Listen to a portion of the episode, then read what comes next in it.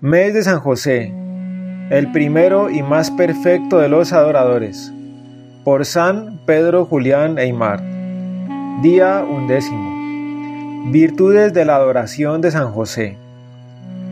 Después de la Santísima Virgen, ha sido San José el primero y más perfecto adorador de nuestro Señor. La fe de su adoración fue mayor que la de todos los santos, su humildad más profunda que la de todos los elegidos su pureza mayor que la de los ángeles, su amor tan acentrado que jamás criatura alguna, ni angélica ni humana, tuvo ni pudo tenerlo semejante para con Jesús. La abnegación de San José era tan grande como su amor. Cuán glorificado debía ser el Verbo hecho carne por las adoraciones de María y de José, que lo desgraviaban de la indiferencia y de la ingratitud de sus criaturas. San José adoraba el Verbo encarnado en unión con la Divina Madre, unido a todos los pensamientos, actos de adoración, de amor y de alabanza de Jesús para su Padre Celestial, y a sus actos de caridad para con los hombres por quienes se había humanado.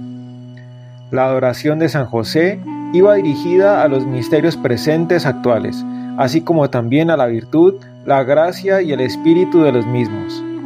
En la encarnación, adoraba el anonadamiento del Hijo de Dios, en Belén su pobreza, en Nazaret su silencio, su debilidad, su obediencia, sus virtudes, de las cuales tenía un claro conocimiento, siéndole manifiestas sus intenciones y el sacrificio que representaban por amor y a la mayor gloria del Padre Celestial.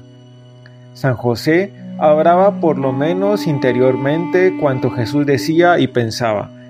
El Espíritu Santo se lo manifestaba a fin de que pudiese glorificar al Padre Celestial en unión con su Divino Hijo, nuestro Salvador.